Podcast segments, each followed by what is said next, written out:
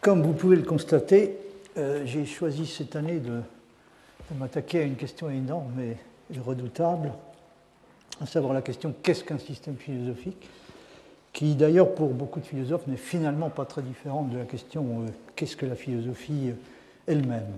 Alors j'ai essayé de répartir l'enseignement, le travail de cette année en 13 leçons selon un, programme que j'avais tenté de suivre approximativement avec la marge d'incertitude habituelle. Alors aujourd'hui, donc, j'aimerais traiter de la question euh, de la pluralité des systèmes philosophiques que euh, beaucoup de philosophes considèrent comme essentiels et intrinsèques, c'est-à-dire euh, inéliminables. Et euh, la question de la pluralité des systèmes philosophiques soulève évidemment immédiatement un problème tout à fait euh, fondamental qui est celui de euh, l'applicabilité de la notion de vérité à la philosophie. Est-ce qu'on peut dire en un sens quelconque du mot vérité que, en un sens quelconque du mot vrai, que les philosophies sont susceptibles d'être vraies? Alors, on peut constater que c'est déjà une question, je ne sais pas s'il faut l'appeler philosophique ou métaphilosophique, une question sur laquelle les philosophes sont totalement divisés. Il y a des philosophes qui continuent à penser, même aujourd'hui, que euh, la philosophie est un euh, secteur particulier de la recherche de la vérité, même si euh, ils confessent en général honnêtement qu'il n'y a pas beaucoup de vérité, et même peut-être pas du tout de vérité sur laquelle jusqu'à présent les philosophes aient réussi à se mettre d'accord. Mais encore une fois, ça ne signifie pas nécessairement que euh, essayer d'appliquer le concept de vérité euh, à la philosophie est euh, une chose de, dénuée de sens. Donc nous avons ce, problème-là. deuxième question que j'aimerais traiter, la philosophie peut-elle être systématique et doit-elle l'être? C'est-à-dire est-ce qu'il est, indispensable est-ce qu'il est constitutif en quelque sorte de, de l'entreprise philosophique que la philosophie se présente sous la forme du système? Et là aussi, comme vous le savez sûrement, les philosophes sont complètement divisés. Il y a des philosophes qui euh, continuent à penser que la forme par excellence, et peut-être même la forme unique de la philosophie est le système. D'autres, au contraire, qui pensent que la philosophie, surtout aujourd'hui, devrait être euh, antisystématique et euh, s'abstenir soigneusement de prendre jamais la forme du système. troisième question, misère de l'éclectisme. Est-il possible de réconcilier entre eux les systèmes philosophiques rivaux? C'est une question qui a évidemment un rapport avec, avec la première il y a eu des philosophes qui ont euh, rêvé plus ou moins de ramener la pluralité qui semble, aux yeux de certains, essentielle, la pluralité des systèmes philosophiques, de la ramener euh, à l'unité en payant un prix bon, dont on verra qu'il est, euh, est, tellement exorbitant qu'il se révèle presque immédiatement inacceptable. quatrième question, la philosophie, les sciences et le sens commun. Cinquième question, les problèmes philosophiques peuvent-ils être insolubles? C'est-à-dire, est-il acceptable que euh, même si c'est euh, ce que pensent au fond implicitement ou explicitement beaucoup de philosophes, que les problèmes philosophiques euh, continuent à apparaître comme insolubles. Ce qui amène à se poser la question, sont-ils véritablement faits pour être résolus? Ou bien est-ce que, d'une manière ou d'une autre, les philosophes se sont habitués à cette idée qu'il était beaucoup plus important de les poser que de les résoudre? Même peut-être que la seule chose véritablement importante était d'être conscient de leur existence, de les discuter, mais pas de les résoudre.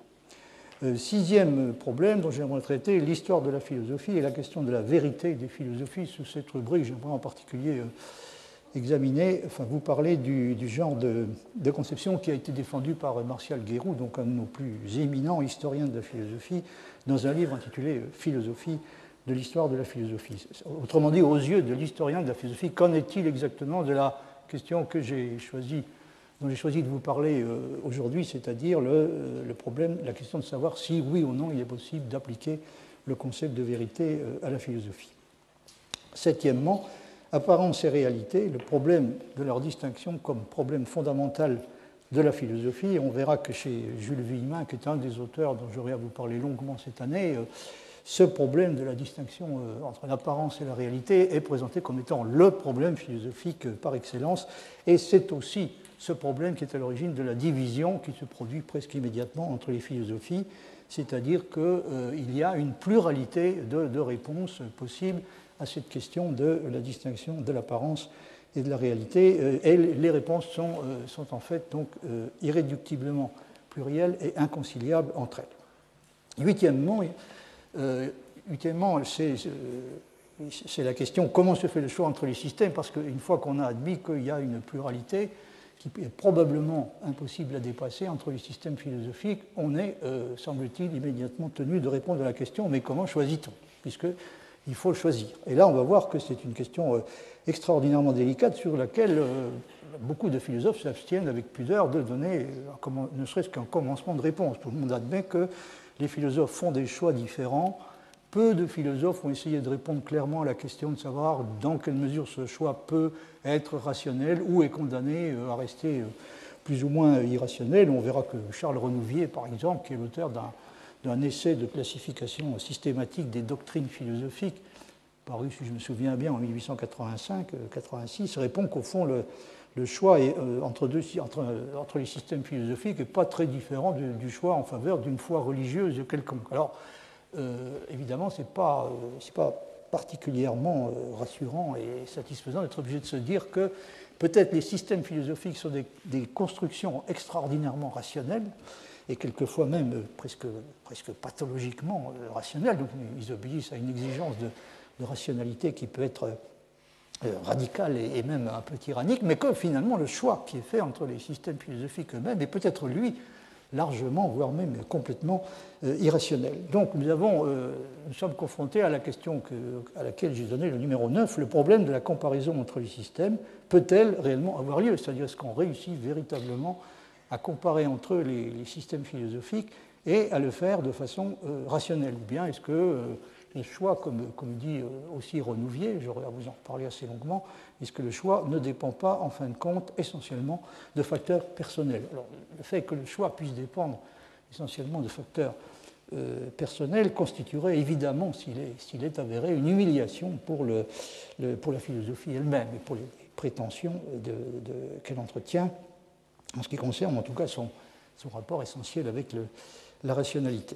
Alors, euh, dixième question, la science peut-elle au moins dans certains cas nous contraindre à un choix déterminé entre les options philosophiques qui se proposent? Certains philosophes ont pensé que, au moins dans certains cas, par exemple, peut-être dans le cas de la philosophie des sciences, il est possible que finalement euh, il y ait des possibilités de choix euh, rationnels qui sont déterminées par l'état de, la science elle-même. On verra que Jules Villemin, par exemple, répond euh, catégoriquement, clairement et catégoriquement non à cette question, c'est-à-dire même, la science euh, même l'état de la science, à un moment donné, ne permet pas euh, d'arbitrer, pas en mesure d'arbitrer entre les systèmes philosophiques, y compris les systèmes de, philosophie des sciences. Onzième question, je l'ai intitulée Méthode axiomatique et, philosophie. Et là, il y a deux problèmes différents que nous aurons à considérer. D'abord, la question générale des relations entre la méthode axiomatique et la philosophie. Et puis euh, la question de l'usage qui peut ou ne peut pas être fait de euh, la méthode axiomatique proprement dite dans la philosophie elle-même. C'est-à-dire, si vous voulez, est-ce qu'il est possible de concevoir, en particulier de concevoir encore aujourd'hui quelque chose comme une philosophie euh, more axiomatico scripta et demonstrata, c'est-à-dire une philosophie qui serait présentée dans une forme explicitement axiomatique et euh, démontrer euh, moré, euh, mathématico, géométrico, comme, disait Spinoza. on verra que c'est un problème qui est assez, assez délicat et en même temps très important. Villemin, par exemple, considère que la philosophie et la méthode axiomatique ont pris naissance exactement au même moment en Grèce, hein, pour des raisons très précises. Et du coup, évidemment, il est amené à, à considérer qu'il y a probablement un rapport essentiel entre la méthode axiomatique et la philosophie, mais quand on s'interroge de façon précise et concrète sur l'usage qui peut être fait euh, de la méthode axiomatique au sens strict, en particulier de, l'axiomatique formelle en philosophie, on s'aperçoit que les, possibilités sont tout de même assez, limitées et que euh, les, espoirs le sont également. Enfin, je ne vais pas anticiper, j'aurai à vous, reparler assez longuement de cette question. Alors, dans les deux dernières séances de cette année, je voudrais commencer à entrer un peu, peu, un peu plus à fond dans l'exposé de euh, la théorie de la classification des systèmes philosophiques qui a été proposé par Jules Villemin en, relation avec la classification des formes de prédication.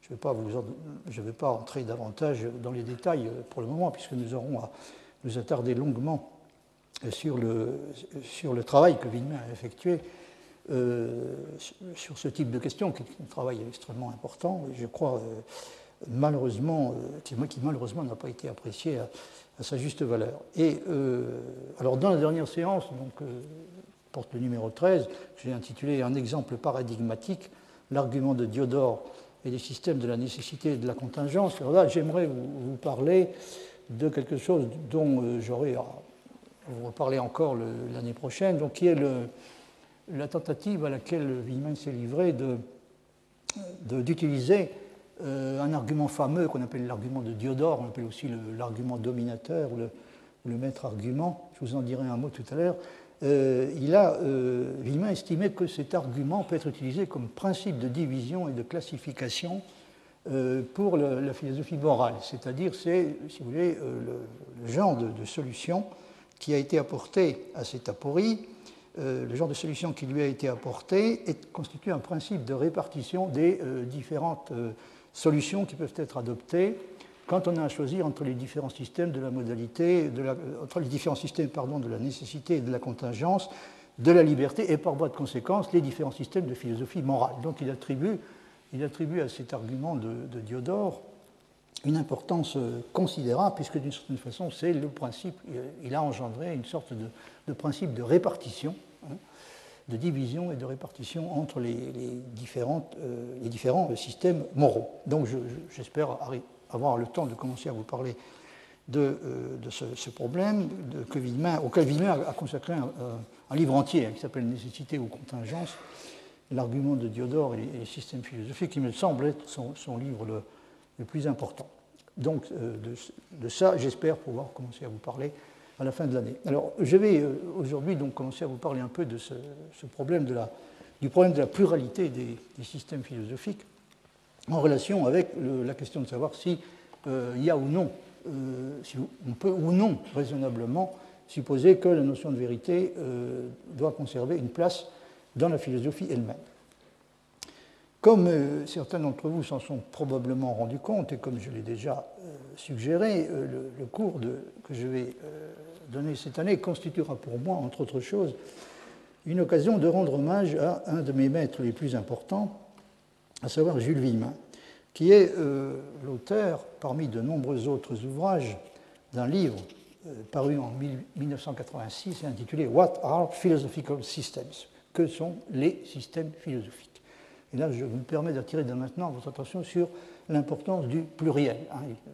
La question, c'est que sont les systèmes philosophiques et une des choses sur lesquelles Villemin revient constamment, c'est ce que j'ai appelé donc la pluralité euh, intrinsèque et, semble-t-il, constitutive des systèmes philosophiques. Alors, ce livre n'existe pour le moment, malheureusement, qu'en anglais, mais il y a quelque espoir que nous réussissions à en faire paraître un jour et même peut-être prochainement une traduction française. Villemin est mort en janvier 2001 et certains d'entre vous se souviennent peut-être également que Bourdieu, dans le texte publié de son dernier cours euh, intitulé Science de la science et réflexivité. Donc, dans le, texte de son dernier cours, euh, Bourdieu commence par évoquer la mémoire de Villemin. Villemin, qui avait été son collègue dans cette maison, puisqu'il a été professeur de 1962 à 1990. Et euh, Bourdieu considérait lui aussi Villemin comme un maître d'une espèce exemplaire, beaucoup trop peu reconnu et qui pourrait bien être en train de disparaître peu à peu. Aux yeux de Bourdieu, Villemin faisait partie des rares philosophes de notre temps qui ont réussi, même pour quelqu'un qui considère la discipline avec le regard critique et souvent peu aimable du sociologue, à sauver réellement et complètement l'honneur de la philosophie.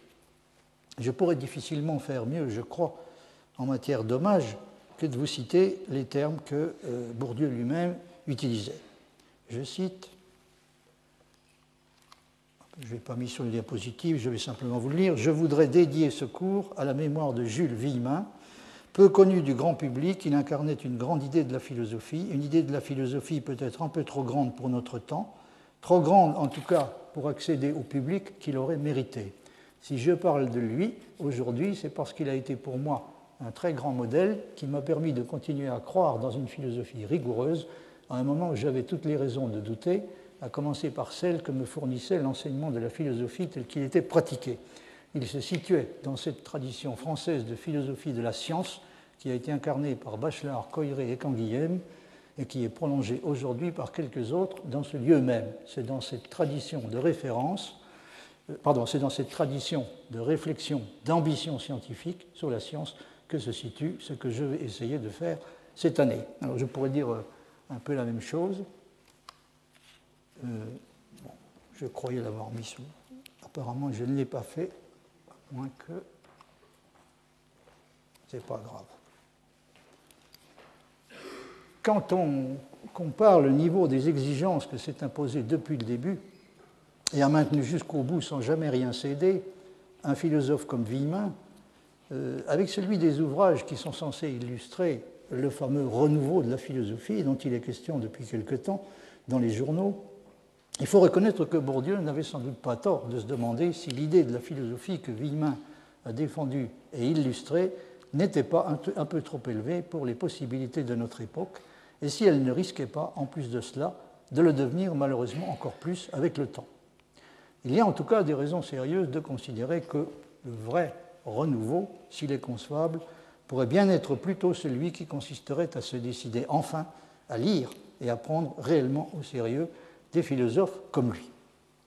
Bourdieu, vous l'avez remarqué, parle de Villemin comme d'un philosophe de la science, ce qu'il a été incontestablement avec une compétence et une maîtrise impressionnantes et même presque écrasantes. Mais ce n'est pas vraiment, vous vous en doutez, de Villemin, philosophe de la science, que j'ai l'intention de vous parler cette année, même si les raisons d'en parler ne manquent sûrement pas. C'est plutôt de ce qu'on pourrait appeler Villemin, philosophe de la philosophie. La philosophie de la philosophie a pris chez lui, comme je l'ai indiqué au début, la forme spécifique d'une tentative de construction d'une classification rationnelle et d'une théorie systématique des systèmes philosophiques, euh, une entreprise qui, de toute évidence, constituait à ses yeux un des aspects les plus importants, pour ne pas dire le plus important, de son œuvre. La première constatation que l'on peut faire quand on aborde la question dont j'ai choisi de vous parler cette année est que l'attitude adoptée la plupart du temps à l'égard de la notion de système philosophique est typiquement ambivalente.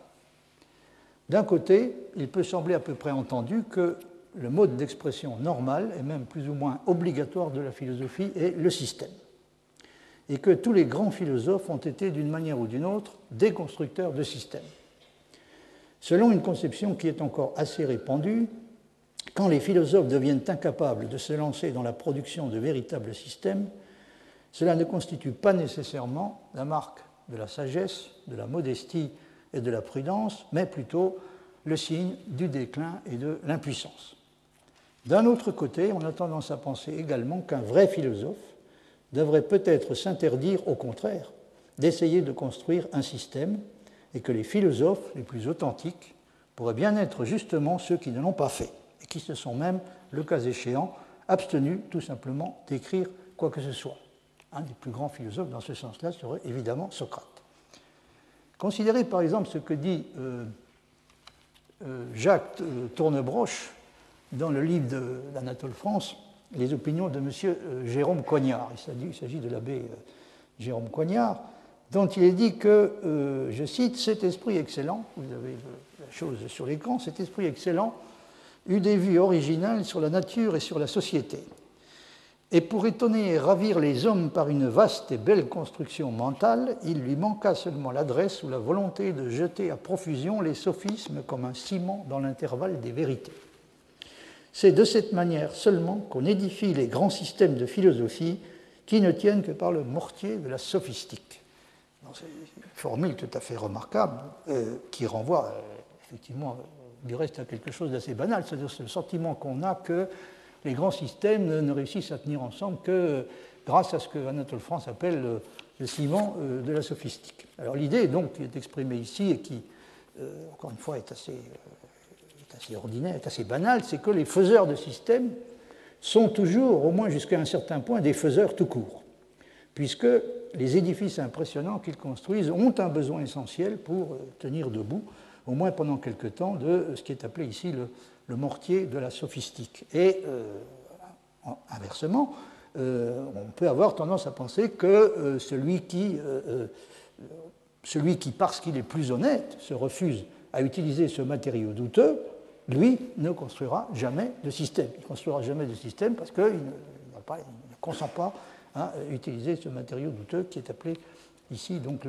le, mortier de la sophistique. on pourrait également, je crois, formuler le problème de la façon suivante, que ce soit dans la philosophie ou en général, il y a sans doute des vérités, et des vérités dont nous sommes en mesure d'acquérir une connaissance relativement certaine, mais qu'est-ce qui nous garantit qu'elles sont susceptibles de s'arranger en un système? Ce n'est pas tout à fait la même chose de dire que la philosophie peut bel et bien a les moyens de parvenir à des vérités d'une certaine sorte et de considérer ou de postuler que euh, ces, vérités en question, dans le cas de la philosophie, doivent pouvoir s'agencer euh, en un système. Et est-ce qu'on peut contraindre les vérités auxquelles euh, la philosophie est peut-être en mesure d'arriver, est-ce qu'on peut les contraindre à s'arranger, à entrer dans un système sans du même coup être obligé de faire entrer dans le dit système, dans, la construction, une bonne quantité de fausseté, ou en tout cas d'arbitraire. Pour illustrer ce genre d'idée, on pourrait citer aussi ce propos du pamphlétaire Paul-Louis Courrier concernant l'histoire que rapporte Sainte-Beuve, en l'appliquant euh, cette fois euh, à la philosophie. Sainte-Beuve l'applique à l'histoire, Paul-Louis Courrier l'appliquait euh, à l'histoire, on peut évidemment aussi l'appliquer à la philosophie. Paul-Louis Courrier dit ceci, pourvu que ce soit exprimé à merveille, et qu'il y ait bien des vérités, de saines et précieuses observations de détails, il m'est égal à bord de quel système et à la suite de quelle méthode tout cela est embarqué. Donc, pourvu qu'il y ait des vérités, le système euh, qui en constitue le véhicule, le, bateau euh, euh, sur lequel toutes ces vérités sont embarquées, est, passablement, est une chose passablement indifférente. Autrement dit, un système philosophique considéré en lui-même, considéré en tant que tel, n'est pas vrai, mais il peut contenir des vérités, et chaque système philosophique en contient probablement un certain nombre. Il va sans dire que si on décide de ne retenir dans un système que les vérités qu'il contient, il est possible de réconcilier entre eux assez facilement tous les systèmes, puisque dans un ensemble de propositions qui sont toutes vraies, aucune proposition ne peut être la négation d'une autre, pour la raison que la négation d'une proposition vraie ne pourrait être qu'une proposition fausse. Mais du même coup, une fois que le système a été utilisé pour parvenir aux vérités qu'il contient, ou qu'en tout cas il est censé contenir, il semble devenir inutile. Et il peut même, semble-t-il, aussi bien être oublié complètement. Encore une fois, peu importe le, bateau à l'intérieur duquel toutes ces vérités sont embarquées, du moment qu'on euh, on possède, on a pu entrer en possession, grâce euh, à ce, véhicule, euh, le système, on a pu entrer en possession des vérités en question. Évidemment, la situation est complètement différente si on se représente les systèmes philosophiques comme reposant sur le choix initial, plus ou moins axiomatique, de principes premiers qui diffèrent d'un système à un autre et qui sont incompatibles entre eux. La construction du système consistant à tirer d'eux, de ces principes euh, initiaux, par la méthode déductive des conséquences dont certaines sont susceptibles de contredire ouvertement le sens commun. C'est, comme nous le verrons, le genre de conception qui est défendu par les philosophes comme Jules Villemin. Et il implique qu'il faut renoncer une fois pour toutes à l'espoir de réussir à réconcilier les systèmes philosophiques entre eux et avec le sens commun. Aucune de ces deux choses ne peut être espérée. On ne peut espérer ni euh, parvenir un jour à euh, mettre les systèmes philosophiques d'accord entre eux, ni euh, parvenir à les mettre d'accord avec le sens commun. En philosophie, on ne peut pas exploiter simultanément toutes les possibilités que la classification des systèmes est en mesure de répertorier et d'énumérer. La première obligation que l'on a est de choisir autant que possible avec de bonnes raisons. Mais les raisons ne sont jamais de l'espèce démonstrative. Et on peut encore moins compter sur le sens commun pour valider le choix. Donc ça, c'est la question dont j'ai prévu de vous parler plus longuement, comment, en fin de compte, comment en dernier ressort se fait le choix entre les systèmes philosophiques. Le sens commun, et je dis, ne peut pas servir de tribunal permettant de juger et de départager euh, les systèmes. Pour la raison que Wiemann indique de, la manière suivante, si un système philosophique devait sélectionner certains principes et en rejeter d'autres, le choix serait dépourvu de toute espèce de justification et la sensation de surprise ne serait pas dissipée si on ne montrait pas que l'acceptation antérieure, non critique, de prémices qui sont à présent questionnées exprimait une pure illusion.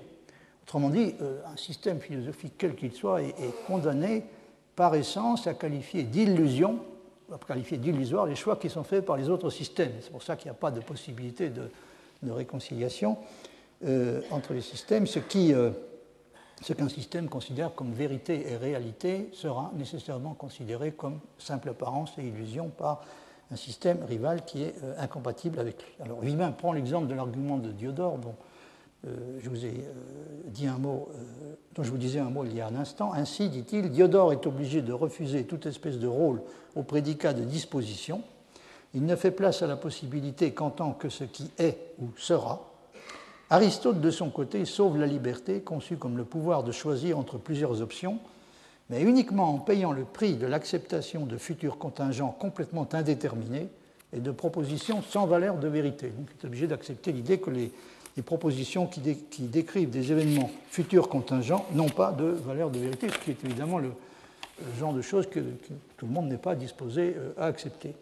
Mais euh, continue Villemin, du point de vue d'Aristote, l'actualité sans défaut de l'univers mégarique qui dénie tout sens à la délibération humaine réduit cet univers à une pure apparence. Encore une fois, ce qui est réalité pour un système philosophique euh, sera, se réduira à une apparence pour, du point de vue d'un autre système philosophique. Les mégariques, pour leur part, considéreraient les choses peu probables qui sont admises par Aristote comme autant d'indications du préjugé subjectif qui est inscrit dans une définition de la liberté comme étant un empire à l'intérieur de la nature. Par conséquent, euh, comme euh, vous venez de le voir, tout système philosophique digne de ce nom est contraint par nature de rabaisser au statut d'apparence ou d'illusion pure et simple des choses que le sens commun ou des systèmes philosophiques rivaux considèrent comme des réalités indiscutables. Et dans euh, le livre auquel j'ai déjà fait allusion et dont j'aurai à vous parler euh, longuement donc le livre de Villemin qui est paru en 1984, qui s'intitule Nécessité ou contingence, l'argument de Diodore et les systèmes philosophiques. Dans ce livre, Villemin a utilisé une aporie célèbre euh, qui est due à Diodore Chronos et rapportée par Épictète, euh, une aporie qu'on appelle l'argument dominateur, le curieux logos, donc l'argument dominateur, le dominateur tout court, ou le, maître argument. C'est d'elle qu'il est question, c'est de cet aporie qu'il est question dans le passage que je viens de vous citer. Villemin l'a utilisé, euh, comme je vous le disais, il l'a utilisé comme un principe qui organise la philosophie grecque et même plus généralement la philosophie morale. On peut, estime-t-il, dire que l'aporie de Diodore a dominé et domine encore la philosophie de l'action, de la même façon que les paradoxes de Zénon ont dominé et continuent à dominer la philosophie des mathématiques et la philosophie de la nature. Alors en quoi consiste cette aporie de Diodore? L'aporie de Diodore consiste à démontrer l'incompatibilité de quatre prémices principales qui sont généralement acceptées. Elle constitue par conséquent un principe de division qui oblige les philosophies à faire des choix qui sont incompatibles entre eux, en l'occurrence à décider de sacrifier l'une ou l'autre des prémices de l'argument, puisqu'il n'est pas possible, sans contradiction, de les conserver toutes. Et on s'aperçoit immédiatement, Villemin insiste beaucoup sur cet aspect, que chacun de ces choix comporte un certain prix. Il n'y a pas de choix qui puisse être considéré comme anodin. Euh, sur ce point, si on choisit la philosophie, il y a des, il y a des sacrifices euh, à consentir par rapport au sens commun, s'entend. Les quatre prémices de l'argument, tel qu'il est euh, reconstitué par Villemin, à partir du texte d'Épictète et d'un certain nombre d'autres sources, sont euh, les suivantes. Alors, grand le passé est irrévocable.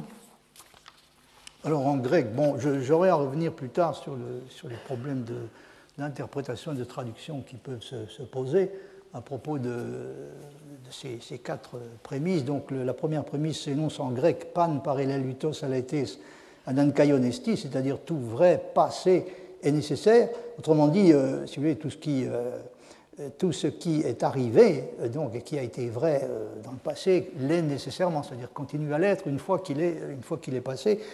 En langage plus, plus ordinaire, c'est le, fameux principe facta infecta fieri non possunt, donc les choses qui euh, ont été faites ne peuvent pas être rendues non faites, ou comme, comme Villemin le traduit, donc le passé est irrévocable, hein, c'est-à-dire on ne peut pas faire que ce qui a été n'ait pas été euh, et pas davantage que ce qui n'a pas été euh, ait été. Donc oui, c'est un principe qui a évidemment une, pour lui une évidence assez forte.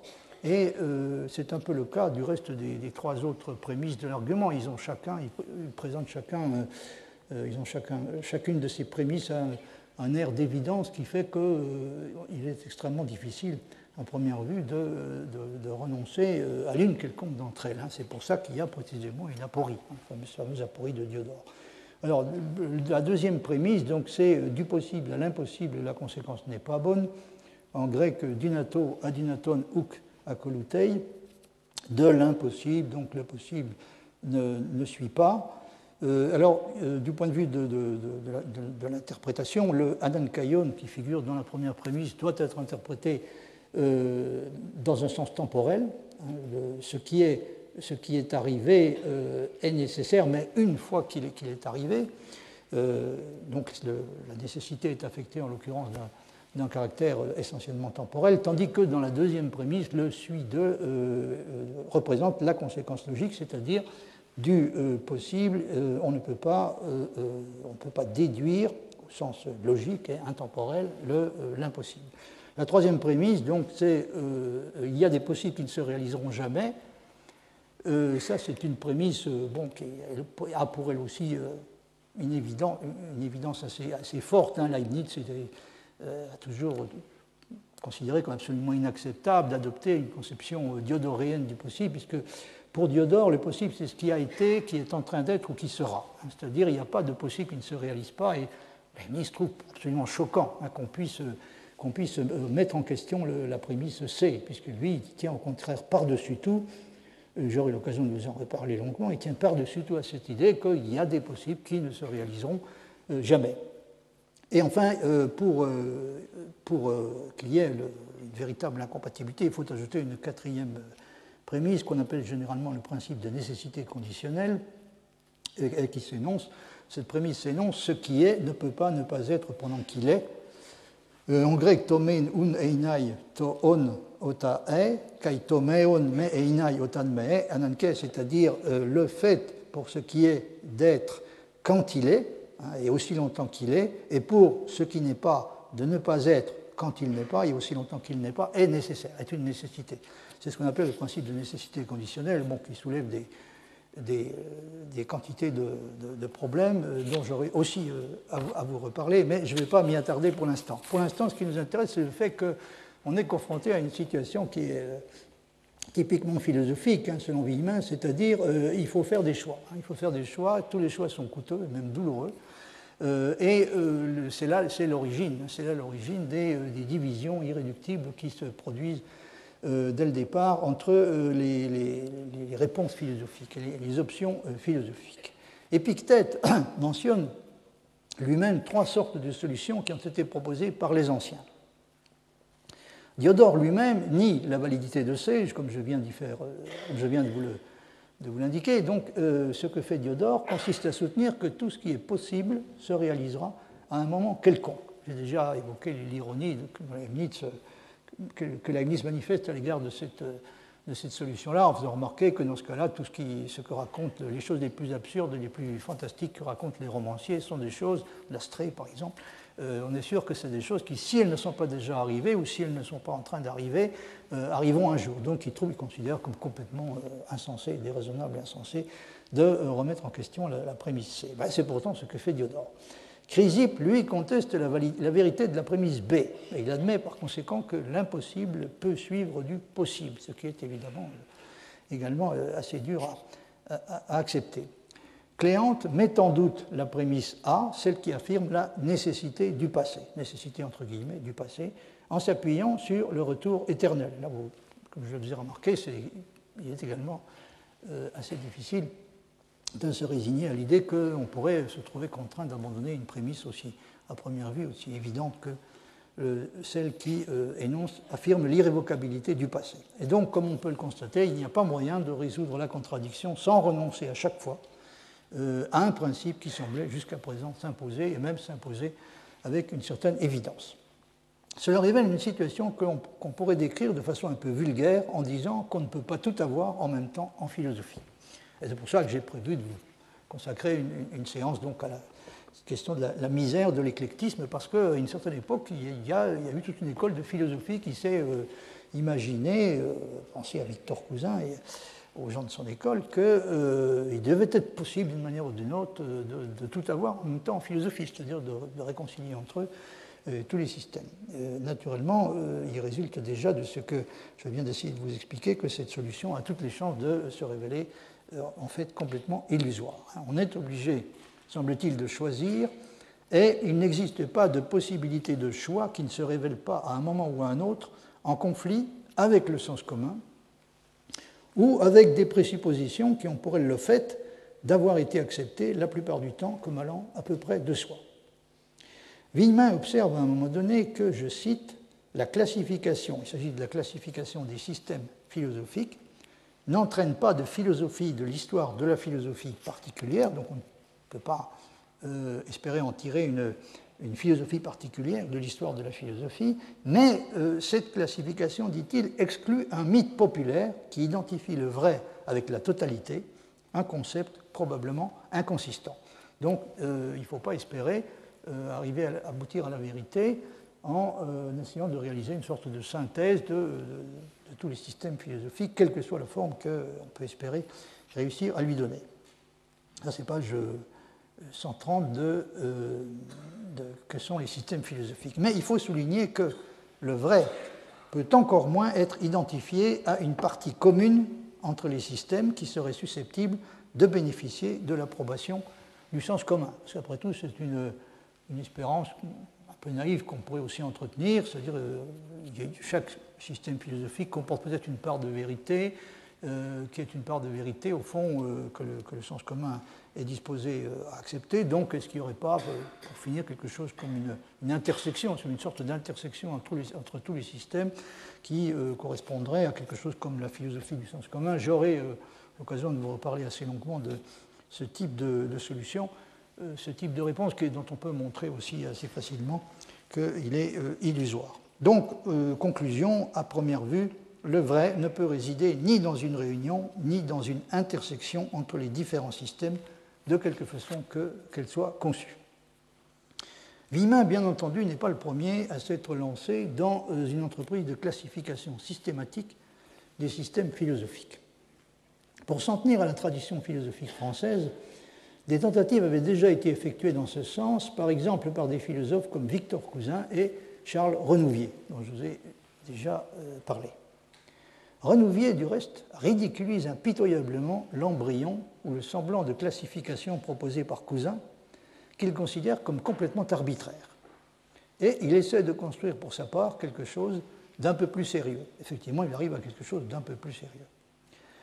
Ce qui est nouveau et important euh, chez Villemin est, comme on le verra, le fait de proposer une classification qui repose sur un principe d'organisation authentique et qui permet de remonter aux raisons a priori de la séparation qui s'effectue et de la distinction qui s'instaure entre les philosophies. Pour illustrer cela, je vais vous citer deux passages caractéristiques de nécessité ou contingence euh, premier, extrait, donc dit L'histoire de la philosophie s'en tient à l'analyse interne des systèmes philosophiques, un système étant formé par la production et l'organisation des idées conformément à des moyens de preuve donnés. Cependant, les systèmes dans lesquels on cherche à déterminer historiquement les idées de nécessité et de contingence ne forment pas une simple association de juxtaposition et de succession. Un fil conducteur les organise et c'est l'argument dominateur qui fournit ce fil. Je vous ce que je vous avais dit euh, il y a un instant, donc c'est l'argument dominateur qui constitue le principe de euh, séparation euh, et d'organisation entre les systèmes de la nécessité et de la contingence. il donne, dit, Villemin, une liste d'axiomes incompatibles, donc l'argument de Diodore, il donne une liste d'axiomes incompatibles et par là fixe un programme aux philosophies résoudre la contradiction en niant l'un de ces axiomes, la difficulté consistante à justifier la négation d'un axiome qui paraissait évident. Donc il faut, euh, il faut arriver à justifier, à faire accepter le, sacrifice qu'implique la renonciation à l'un quelconque des axiomes qui entrent en jeu dans, le, dans la formulation de l'aporie de Diodore. Alors, deuxième, euh, deuxième passage de Villemin que je voulais vous citer, le dominateur en fait foi, les philosophies naissent en prenant conscience des incompatibilités auxquelles ces notions, donc il s'agit des notions modales, et en particulier la nécessité et la contingence, donc les philosophies naissent en prenant conscience des incompatibilités auxquelles ces notions conduisent quand on les met en rapport et qu'on développe systématiquement leurs conséquences. Il y a donc un usage philosophique des assertions et des modalités fondamentales qui permet de classer les philosophies en remontant aux principes desquels découlent leur unité, leur limitation et leur affrontement. Donc une classification a priori des systèmes philosophiques doit être possible. C'est la conviction profonde de Wiener. Un bon nombre de tentatives de classification des systèmes philosophiques sont a posteriori et restent plus ou moins rhapsodiques. Ben, c'est le cas de, la tentative de classification de Victor Cousin et également, euh, à un degré moindre, mais néanmoins tout à fait réel, de la tentative de, euh, de Renouvier. Donc, ce sont des, classifications a posteriori et euh, qui, présentent l'inconvénient de rester plus ou moins rhapsodiques. Alors, la classification de Wiener est, elle, tout à fait différente. C'est une classification non pas ex datis, mais ex principiis, et elle est a priori. Autrement dit, elle détermine, pourrait-on dire, a priori quelque chose comme l'espace logique ou l'espace de possibilité des réponses philosophiques, dans lequel tout système trouvera, le moment venu, sa place. Bien entendu, je m'empresse de le préciser, elle ne détermine pas, la classification ne détermine, ne détermine que, elle ne détermine que des classes de systèmes possibles et non des systèmes particuliers. Chaque type de système est en effet susceptible d'un nombre illimité de variantes qui ne peuvent pas être anticipées par la classification et dont la forme particulière est déterminée par des facteurs historiques divers, en particulier par l'état de la science au moment considéré. Donc ce qui peut être prévu, ce sont les, classes de systèmes euh, qui sont en quelque sorte déterminées, données euh, a priori, mais évidemment pas la, constitution particulière et les caractéristiques particulières de tel ou tel système. Donc, euh, je vous rassure tout de suite, il, est tout à fait, ce que dit Villemin est tout à fait compatible avec l'idée qu'il peut y avoir, il y a constamment de l'imprévu et de la nouveauté euh, en philosophie.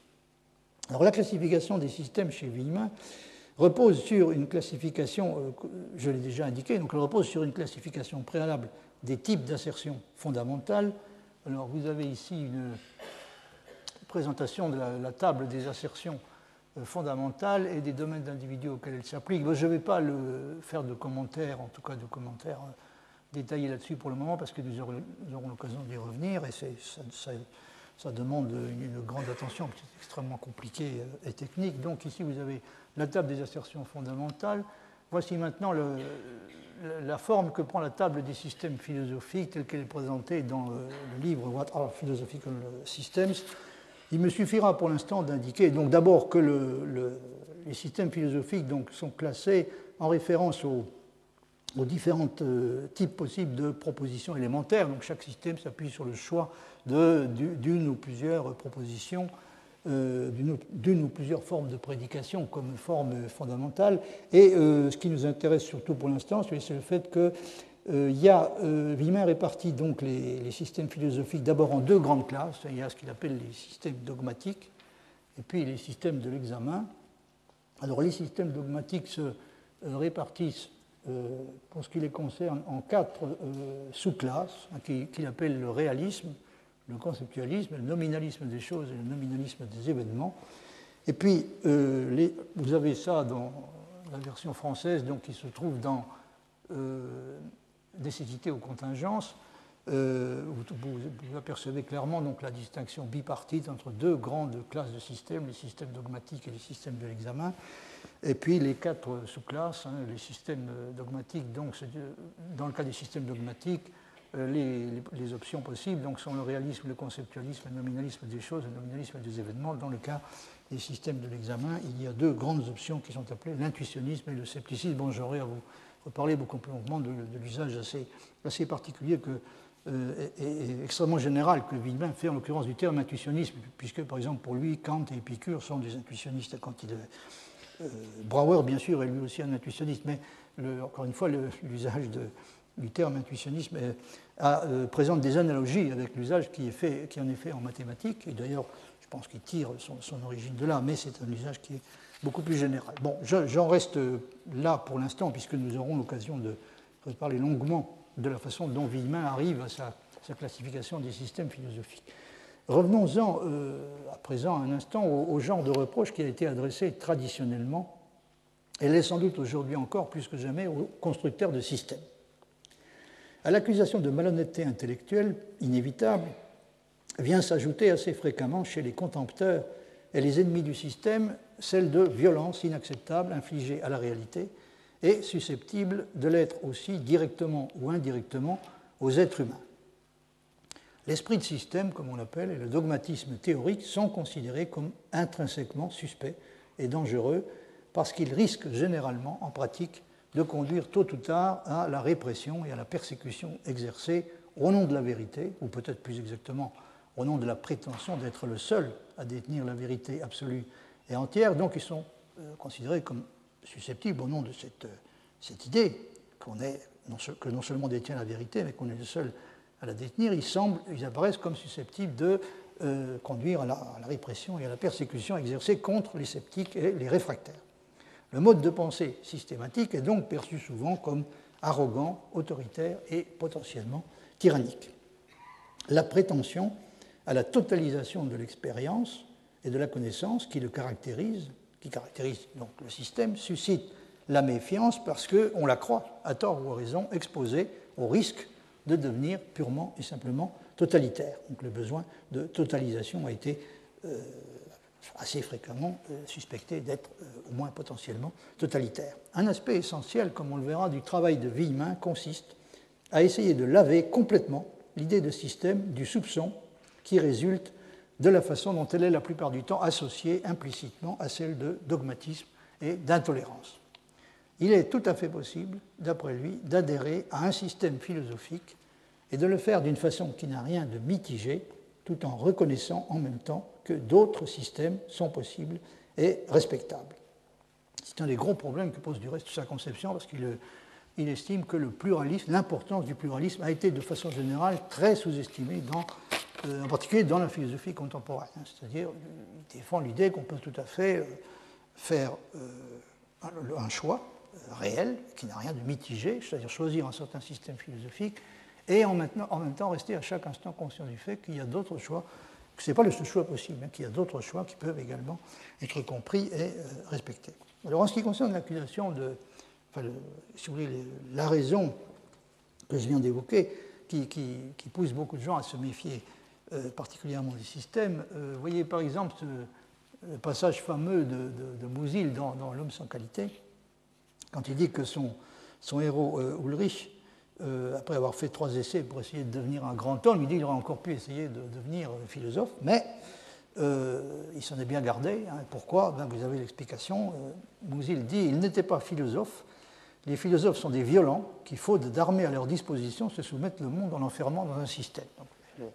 L'idée, très souvent exprimée que le, système recèle en lui-même une, une, violence réelle ou au moins potentiel. Probablement, dit Mouzil, est aussi la raison pour laquelle les époques de tyrannie ont vu naître de grandes figures philosophiques, alors que les époques de démocratie et de civilisation avancée ne réussissent pas à produire une seule philosophie convaincante, du moins dans la mesure où l'on peut en juger par les regrets que l'on entend communément exprimer sur ce point. C'est pourquoi la philosophie au détail est pratiquée aujourd'hui en si terrifiante abondance et il ne savait pas à quel point il avait, raison, je veux dire. Donc c'est pourquoi la philosophie au détail est pratiquée aujourd'hui en si terrifiante abondance qu'il n'est plus guère que les grands magasins où l'on puisse recevoir quelque chose sans conception du monde par-dessus le marché. Et là, je pense qu'il sous-estime nettement la situation, parce que ça, ça n'est même plus vrai. On peut, même dans les, grands magasins, il est devenu très difficile de recevoir une marchandise quelconque sans conception du monde par-dessus le marché. Alors que, dit-il, il règne à l'égard de la philosophie, en gros, une méfiance marquée. On la tient même carrément pour impossible. Fin de citation. Alors ce que Mosil suggère est que, euh, tout au moins d'après l'idée que l'on se fait généralement de la situation, dans une époque de démocratie avancée, il y a toutes les chances pour que la philosophie devienne en quelque sorte omniprésente, mais plutôt sous la forme d'un produit de consommation courante alors que par ailleurs la production d'une œuvre philosophique réellement grande semble devenir à peu près impossible, ou en tout cas très improbable. Ce n'est bien entendu qu'une impression, mais euh, vous pouvez constater vous-même que c'est une impression qui est euh, effectivement assez répandue. On peut trouver aisément parmi les philosophes eux-mêmes des auteurs qui ont exprimé sans embâge leur méfiance radicale à l'égard de l'idée de système philosophique et même de système de pensée en général. On a en tout cas pensé assez souvent qu'il pouvait y avoir des façons de philosopher bien différentes de celles qui consistent à construire des systèmes. Et que cette manière de le faire, donc la, façon de philosopher qui consiste à construire des systèmes, on a souvent euh, estimé que euh, si elle a eu euh, pendant longtemps sa légitimité et sa raison d'être, elle devrait être considérée désormais comme dépassée. Nietzsche, par exemple, considère que l'époque des grands systèmes est aujourd'hui manifestement révolue. Et il considère même que ça devrait presque aller de soi tout homme sensé. Nous savons, euh, explique-t-il, à présent trop de choses, notamment grâce à la science, et nous sommes devenus trop méfiants pour pouvoir encore prendre réellement au sérieux les tentatives de cette sorte, les grands systèmes euh, philosophiques, ce qui, bien entendu, euh, ne signifie pas nécessairement qu'elles vont cesser. Nietzsche est même tout à fait conscient du fait qu'elles vont probablement euh, continuer. Mais en tout cas, il estime qu'il ne peut plus euh, y avoir de système philosophique à l'ancienne parce qu'il ne peut plus y avoir de système de la connaissance dans son ensemble.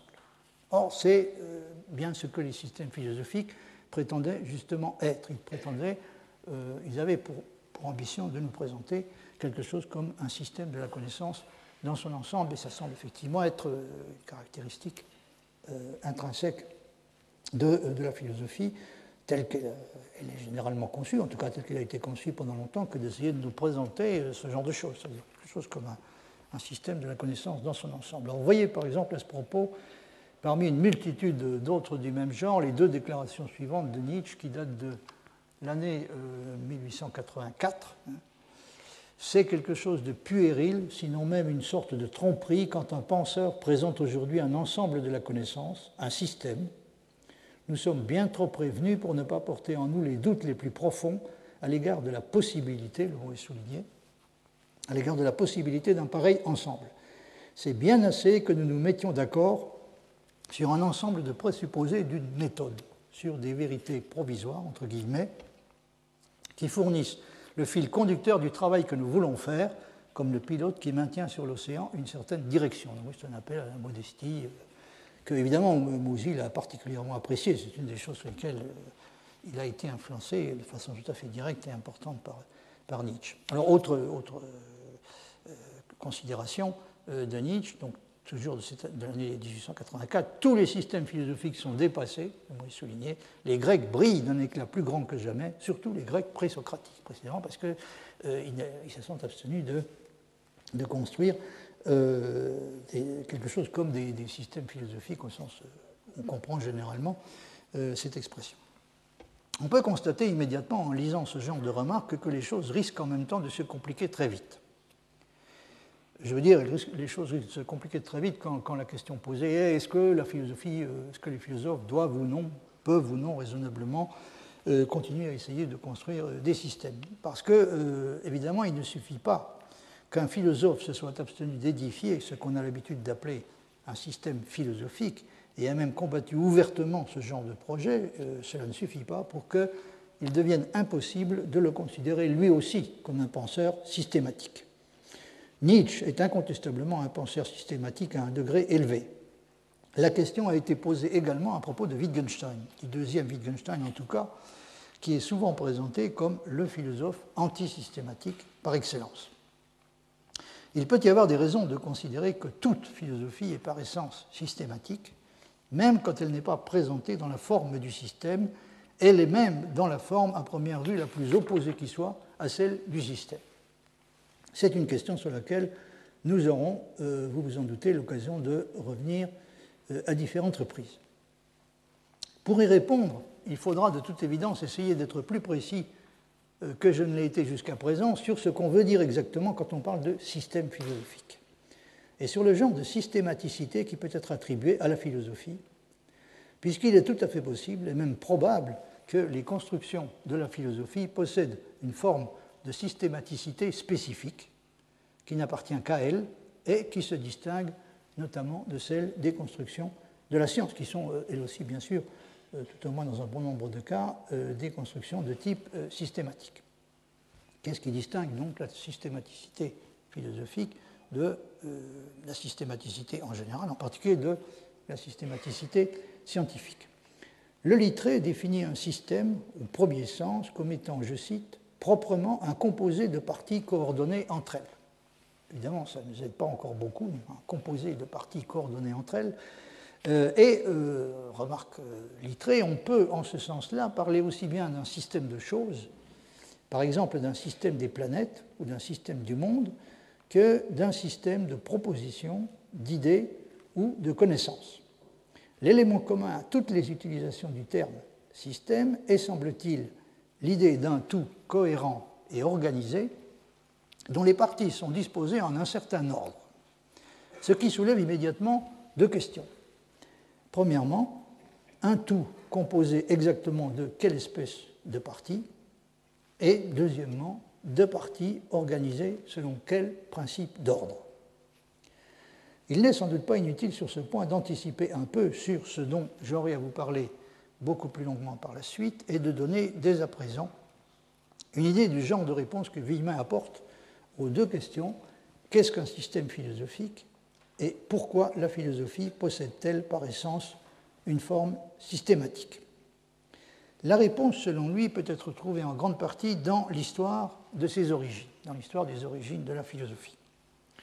Il considère que, je cite, la philosophie libre et la méthode axiomatique sont apparues simultanément en Grèce. Donc, ce qu'il dit dans euh, What are Philosophical Systems, je l'ai déjà signalé euh, il y a un instant. Donc, selon lui, l'apparition de ce qu'il appelle la philosophie libre euh, et euh, celle de la, méthode axiomatique sont contemporaines. Ce sont deux choses qui sont apparues simultanément en Grèce, d'une façon qui, dit-il, constituait une rupture fondamentale avec l'univers auparavant dominant du mythe.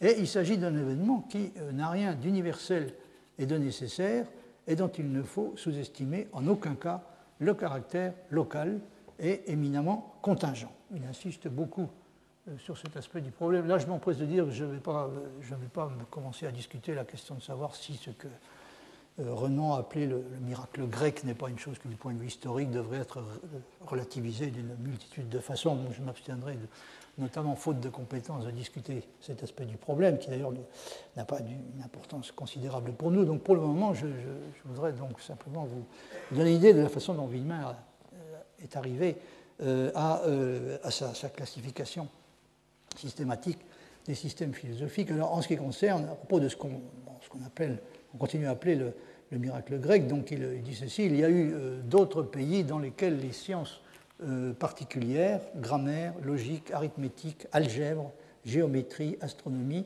se sont développées et ont même été florissantes, dans lesquels les conflits sociaux ont suscité une discussion systématique des principes gouvernant l'organisation de la cité, et dans lesquels la classe sacerdotale, entre guillemets, pour revenir à Benjamin Constant, n'a pas imposé son contrôle sévère sur l'opinion des gens.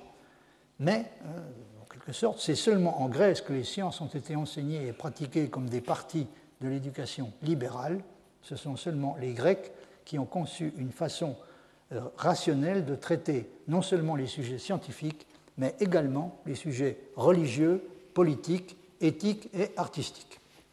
Alors ce qui fait de la science grecque, un événement unique dans l'histoire de l'humanité, est, d'après Villemin, l'utilisation de la méthode axiomatique, qu'elle a appliquée, euh, cette science grecque, qu'elle a appliquée à l'arithmétique, la géométrie, la logique, l'astronomie, l'harmonie et la statique.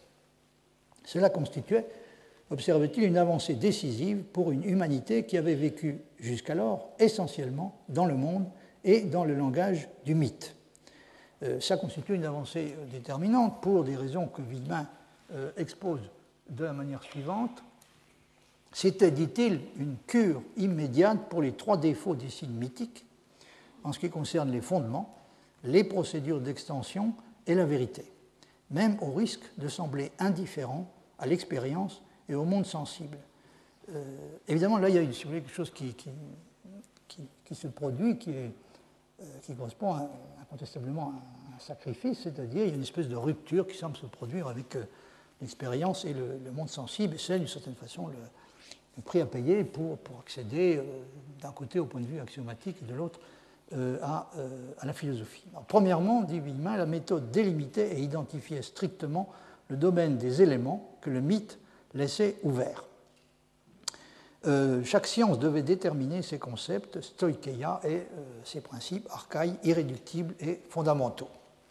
Ça, donc, c'est pour ce qui concerne les fondements, hein, le choix des, éléments premiers, lequel le choix était laissé largement ouvert par le mythe. Chaque science note Villemin, devait déterminer ses concepts et ses principes irréductibles et fondamentaux. Deuxièmement, et là ça concerne les procédures d'extension, hein, le passage des éléments primitifs aux éléments dérivés. Deuxièmement, les règles de construction et de définition étaient introduites. Donc des règles de construction et de définition étaient introduites, d'après lesquelles de nouveaux concepts étaient produits à partir des concepts primitifs et étaient éliminables dans les termes des dix concepts. De la même façon, donc ça, euh, ce que je viens de dire, ça concerne l'extension euh, en ce qui concerne les concepts, donc l'obtention des concepts dérivés à partir des concepts primitifs. Puis il y a également une procédure d'extension réglée qui concerne les propositions elles-mêmes, donc c'est la déduction, la déduction de propositions dérivées à partir des propositions primitives. De la même façon, dit Villemin, une liste de règles déductives était donnée, une liste qui nous permet à partir de l'ensemble des principes primitifs de tirer l'ensemble de ces conséquences logiques. Troisièmement, donc là c'est le problème de la vérité, Troisièmement, tout comme l'ensemble de ces principes a été reconnu par les Grecs comme vrai, et tout comme on a vu que les règles de déduction préservaient les valeurs de vérité, c'est-à-dire partant de propositions vraies, elles conduisent à chaque fois à nouveau à des propositions vraies, les conséquences logiques des principes ont été reconnues elles-mêmes comme vraies, elles ont été prises comme constituant les théorèmes de la science grecque. Fin de citation. Qu'en est-il à présent de la philosophie telle que, selon Villemin, elle apparaît à la même époque?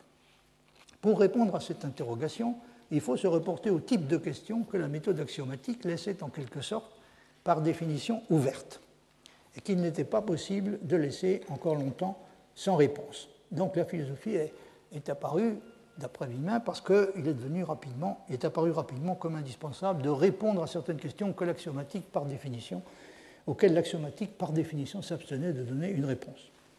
Euh, voyez le passage suivant. La méthode axiomatique détermine de façon précise un domaine en énumérant un ensemble de prémices dont des théorèmes découlent avec certitude. Mais elle la nature de ces concepts indéfinissables et la justification de ces principes indémontrables. Donc, une sorte de silence général qui est, observé pour d'excellentes raisons euh, par rapport, euh, pour ce qui concerne donc à la fois les concepts indéfinissables et les propositions indémontrables. Pour les concepts, l'axiomatique formelle va jusqu'à faire de la nécessité une vertu. La question socratique est en conséquence inévitable.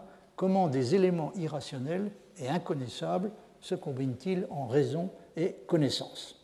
En tant que système hypothético-déductif, l'axiomatique est par conséquent complètement étrangère à l'ontologie. Et là, nous avons un point crucial, c'est-à-dire on a ressenti très vite le besoin de répondre à certaines questions ontologiques c'est-à-dire d'arriver à la constitution d'une ontologie, alors que justement un des avantages de la méthode axiomatique était de, euh, nous dispenser d'effectuer de, euh, ce genre de passage, passage à l'ontologie. De nombreux praticiens des mathématiques admettent, comme le faisaient même les anciens, la réalité des objets sur lesquels ils parlent, que ce soit des polygones et des polyèdres, ou des cercles et des sphères, ou des structures plus abstraites telles que le système des grandeurs d'Eudox mais une telle interprétation ne nous est jamais imposée par les axiomes eux-mêmes, qui ne nous disent pas ce que sont les éléments. donc les axiomes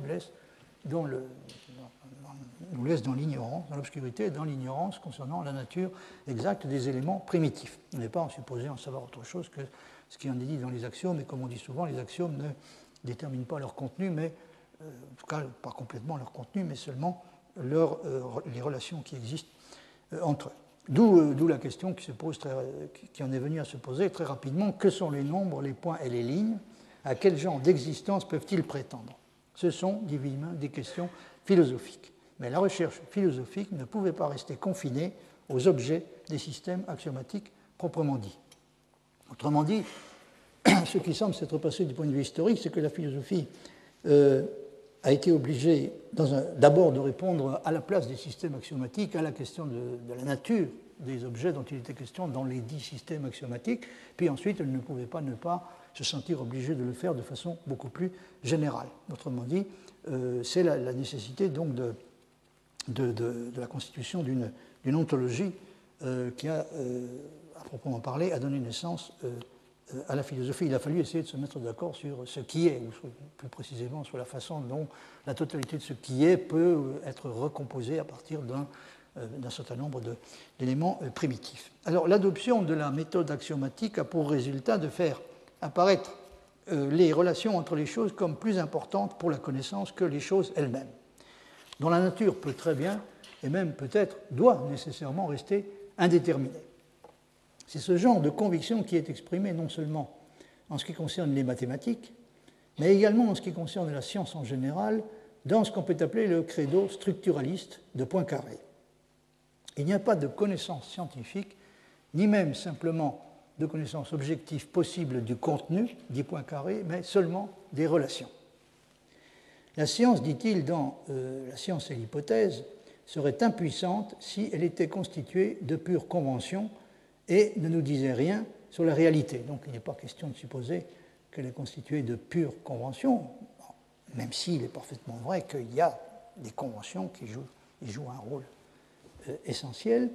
Mais euh, pour ce qui est de ce que la science réussit véritablement à nous faire connaître, Poincaré dit ceci tout à fait clairement. Hein.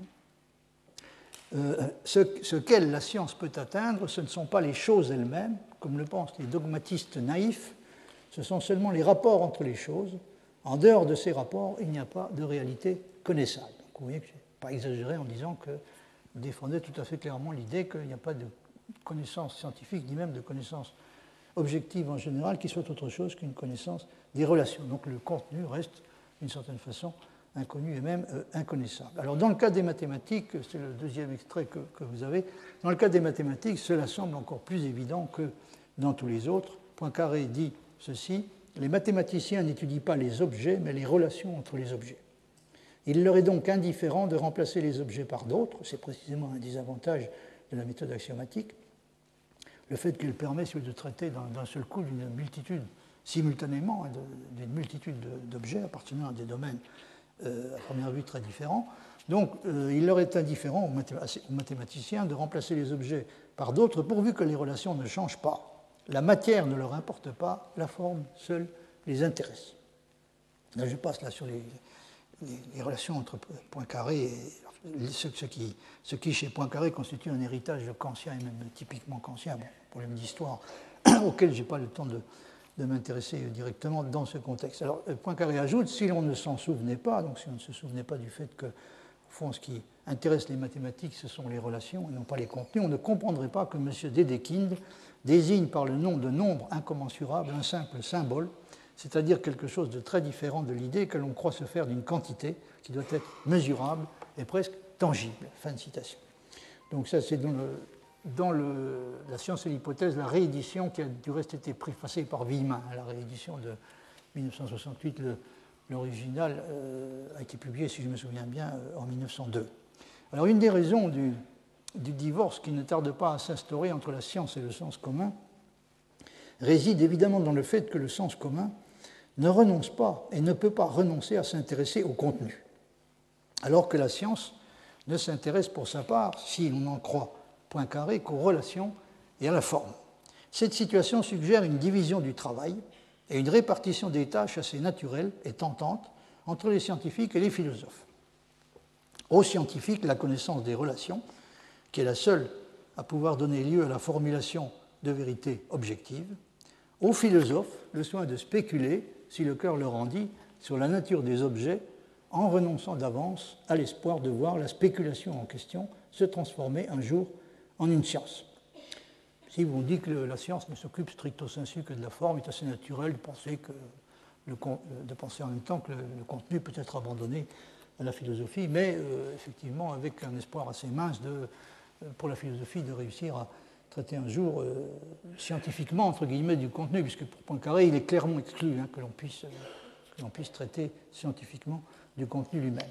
Alors, en ce qui concerne le genre de, répartition du travail que je, viens de suggérer, vous noterez que les scientifiques oscillent la plupart du temps sur cette question entre deux attitudes, dont l'une consiste à abandonner généreusement les questions ontologiques aux philosophes, en se disant que la nature des réponses qu'ils seront amenés à proposer n'a finalement que peu ou pas d'importance réelle.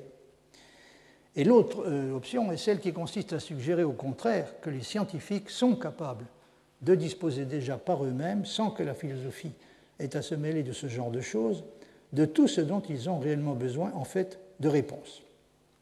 Il leur suffit pour cela de se référer à leur propre expérience, qui leur dit elle-même tout ce qu'ils ont besoin de savoir pour répondre à une question ontologique comme que sont les points, les droites et les lignes? Pour avoir par exemple une idée suffisamment claire du statut ontologique exact des objets mathématiques et du genre d'existence qui peut leur être attribué, euh, il n'est pas nécessaire, aux yeux de beaucoup de, mathématiciens, de se, référer, à autre chose que la pratique mathématique et l'expérience mathématique elle-même. Alors, voyez par exemple à ce propos ce qu'écrivait euh, Richard Courant, qui, était un des, collaborateurs de Hilbert, dans un livre qui a été publié pour la première fois en 1941. Il disait ceci je cite, À travers les siècles, les mathématiciens ont considéré les objets de leur étude, tels que les nombres, les points, etc., comme des objets en soi. Puisque ces entités ne se sont jamais laissées décrire de manière adéquate, une idée s'est lentement frayée un chemin dans les esprits des mathématiciens, à savoir la question de la définition de la signification ne devait pas avoir sa place dans les mathématiques. Dans les mathématiques, on ne doit pas discuter ce que les points, les droites, les nombres sont effectivement, ce qui importe, ce qui correspond à des faits véritables, ce sont les structures, les relations qui permettent de décrire ces entités. Heureusement, l'esprit créateur oublie les opinions philosophiques dogmatiques, car elles pourraient constituer des entraves aux découvertes constructives. Ainsi, pour les spécialistes comme pour les profanes, ce n'est pas le philosophe, ce n'est pas la philosophie, pardon, mais l'expérience active qui seule peut répondre à la question qu'est-ce que les mathématiques? Alors là, vous remarquez qu'il passe un peu rapidement de, la question qu'est-ce qu'un nombre la question qu'est-ce que, qu'est-ce que les mathématiques, ce qui n'est pas tout à fait la même question, mais en tout cas, il, donne à entendre clairement qu'il y a un certain type de questions euh, qui euh, ne peut guère intéresser que les philosophes, c'est-à-dire les, en ce qui concerne la réponse euh, qui doit leur être apporté. Les mathématiciens savent déjà, sur la base de ce qu'ils appellent l'expérience active, euh, savent déjà tout ce qu'il est nécessaire de savoir. Donc un mathématicien n'a pas de raison de s'attarder spécialement sur des questions comme que sont au juste les mathématiques ou euh, de quel genre d'objets s'occupent-elles? On peut penser, alors là pour le coup, qu'il y a vraiment un lien essentiel entre ces deux questions. On ne peut pas espérer réussir à répondre à la question que sont exactement les mathématiques si on n'est pas en mesure de répondre à la question de quel genre d'objet euh, s'occupe-t-elle. Il peut, euh, le mathématicien, il peut ou bien euh, ignorer purement et simplement ces questions, ou bien considérer qu'en tant que praticien, il sait déjà tout ce qu'il y a à savoir de sérieux, tout ce qu'il y a à savoir de sérieux et de, et de concret sur la réponse. C'est un fait bien connu qu'une science, surtout si elle a été axiomatisée d'une façon qui est considérée comme standard, peut tout à fait vivre et prospérer sans être tenu pour cela d'avoir les idées claires sur le genre d'objet dont traitent ces propositions, ni même sur la signification de celles-ci. Voyez ce que, par exemple ce que dit euh, Michael Domet euh, sur euh, ce, genre de problème. Les mathématiciens, je, je, cite donc, les mathématiciens comprennent certainement les énoncés mathématiques suffisamment pour opérer avec eux, pour faire des conjectures et essayer de les établir ou de les réfuter. Mais si on leur demande d'expliquer l'importance de leur entreprise prise comme un tout, de dire si les mathématiques constituent un secteur dans la recherche de la vérité, et si oui, sur quoi portent les vérités qu'elles établissent, habituellement, ils pataugent. Remarquez que ça ne veut pas dire que les philosophes ne pataugent pas tout autant. Mais ils ont au moins le mérite, en quelque sorte, professionnellement, d'être obligés de se poser ouvertement la question. Les physiciens, ajoutent Domet, euh, de la même façon, savent comment utiliser la mécanique quantique et impressionnés par son succès, ils se sentent assurés qu'elle est vraie, mais leur discussion sans fin sur l'interprétation de la mécanique quantique montre qu'alors qu'ils croient qu'elle est vraie, ils ne savent pas ce qu'elle signifie. Et là, vous voyez que la situation a quelque chose d'un peu, à première vue, d'assez désespérant, parce qu'il semble y avoir euh, pas tellement d'incertitude, peut-être, en ce qui concerne la question de savoir si la mécanique quantique est vraie, encore qu'il faudrait se poser la question de savoir ce qu'on veut dire exactement quand on dit qu'elle est vraie.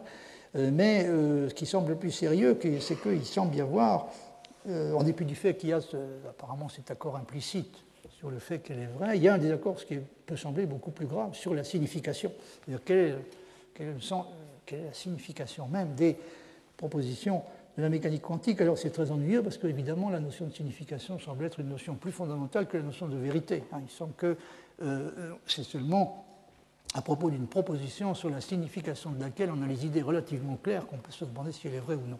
Mais encore une fois, c'est une situation très courante et euh, il n'est pas nécessaire d'aller jusqu'à euh, l'exemple de la mécanique quantique pour se rendre compte. Hein.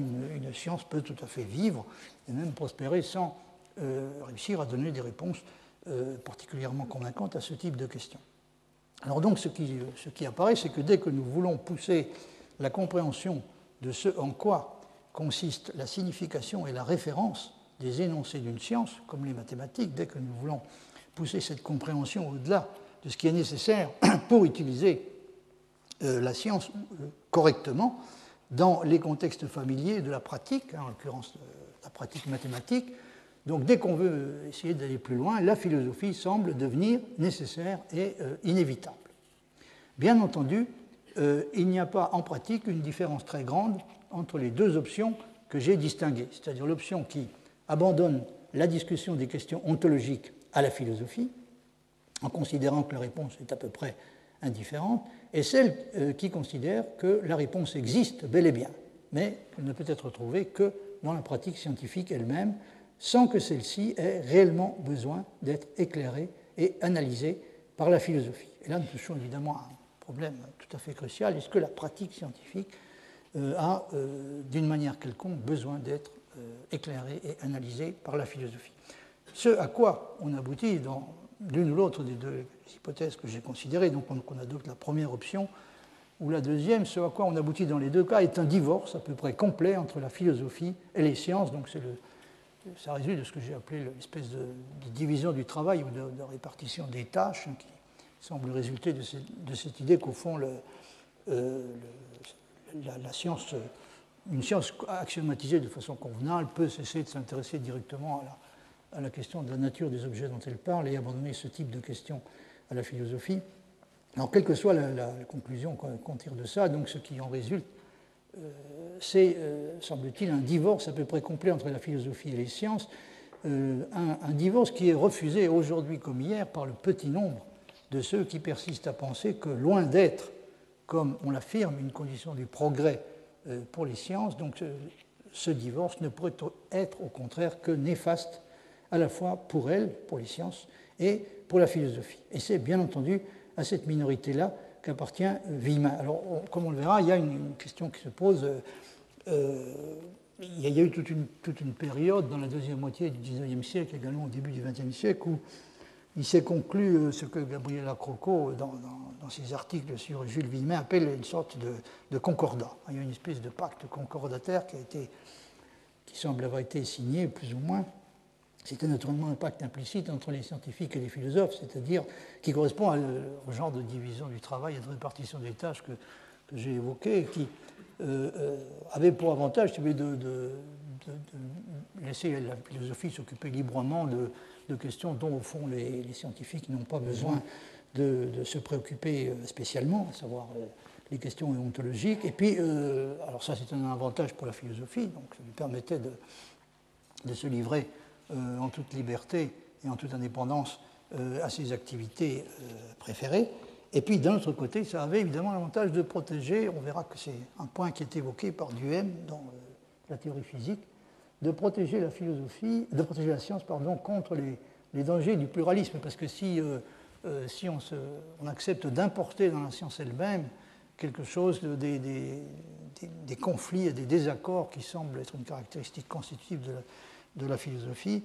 Euh, autrement dit, si on, se risque à essayer d'importer dans la, science elle-même quelque chose comme euh, de, l'état de guerre qui semble, qui semble, faire de la philosophie une sorte de champ de bataille, est-ce que ça ne risquera pas d'être, est-ce que ça ne va pas risquer d'être fatal euh, à la science elle-même, ou en tout cas de constituer un handicap sérieux au progrès? Donc oui, il y a eu, il y a eu une période durant laquelle effectivement il y a eu une espèce de, pacte implicite de non-intervention et de, non-agression dont était supposé bénéficier à la fois la philosophie d'un côté et les, sciences de l'autre. Alors bien sûr, Villemin, pour sa part, est un philosophe qui était radicalement opposé à cette idée. Hein. Donc il a à la fois défendu l'idée que euh, on ne peut pas espérer euh, trancher entre les systèmes philosophiques en, euh, s'appuyant sur un état donné de la science, tout en maintenant par ailleurs qu'il y a néanmoins une relation essentielle entre la philosophie, entre un système philosophique et l'état de la science au moment considéré, ce qui d'ailleurs explique en grande partie son, les distances qu'il a prises par rapport à la, plus grande partie de la philosophie contemporaine qui lui, semble, qui lui semblait avoir, avoir ignoré un peu trop vite hein, cette cette nécessité pour la philosophie de rester, de conserver euh, autant que possible un lien essentiel avec les sciences. Voilà ce dont je voulais euh, vous parler aujourd'hui. Alors la prochaine fois, donc, je, je m'attaquerai à la question la philosophie peut-elle être systématique et doit-elle l'être? Je vous remercie de votre attention.